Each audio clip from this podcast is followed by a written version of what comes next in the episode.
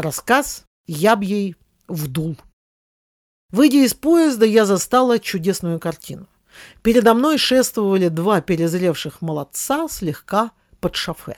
Они громко, чтобы всем было не только видно, но и слышна их молодецкая удаль, обсуждали, кто бы мог удостоиться их особого внимания. На фразу «я б ей вдул» четыре девушки обернулись, чтобы оценить, стоит ли соглашаться на такое заманчивое предложение.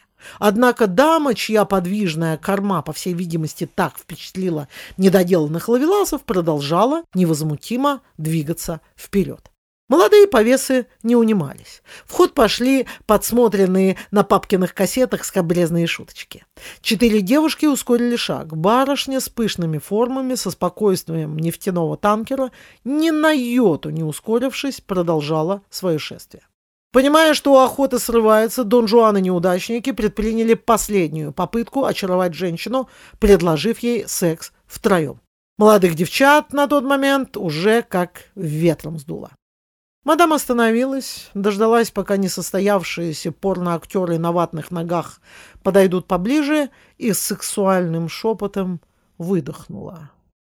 Говорить-то вы все гораздо, а как до дела доходит, так никого.